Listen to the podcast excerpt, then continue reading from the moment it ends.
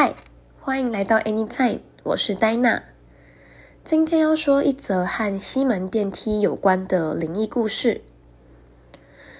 有一天，我和朋友小安一起在西门闲逛，晃着晃着走进一栋大楼，里面有各种的品牌服饰店，四楼更是一些知名的连锁餐厅，而这栋的厕所也只有在四楼有。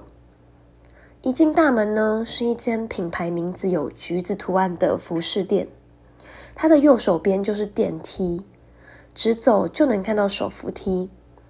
而小安很急忙的搭上手扶梯，当下我完全不知道他到底在急什么。但是因为我们要去的是四楼的厕所，所以我走到手扶梯叫住他，问他干嘛不搭电梯。小安说又没差。我就说好吧，那我搭电梯。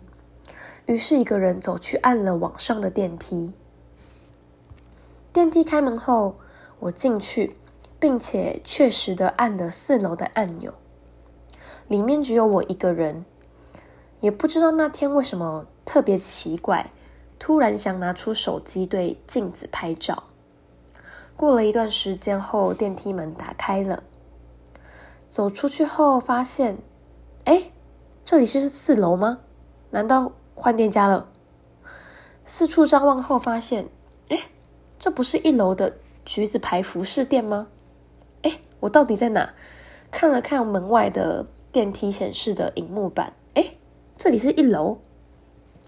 我抱着疑惑的心情再次走入电梯，并且按下四楼。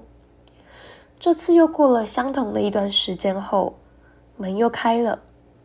这次确实是我所熟悉的四楼。我找到小安，并和他诉说这奇怪的事情。他听完后说道：“啊，你不是有拍照吗？拿出来看呢。”哎，对，哎，我都忘记了。于是我赶忙拿出手机翻找刚才在电梯所拍摄的照片。仔细一看，发现电梯的楼层竟然显示在三楼，但是。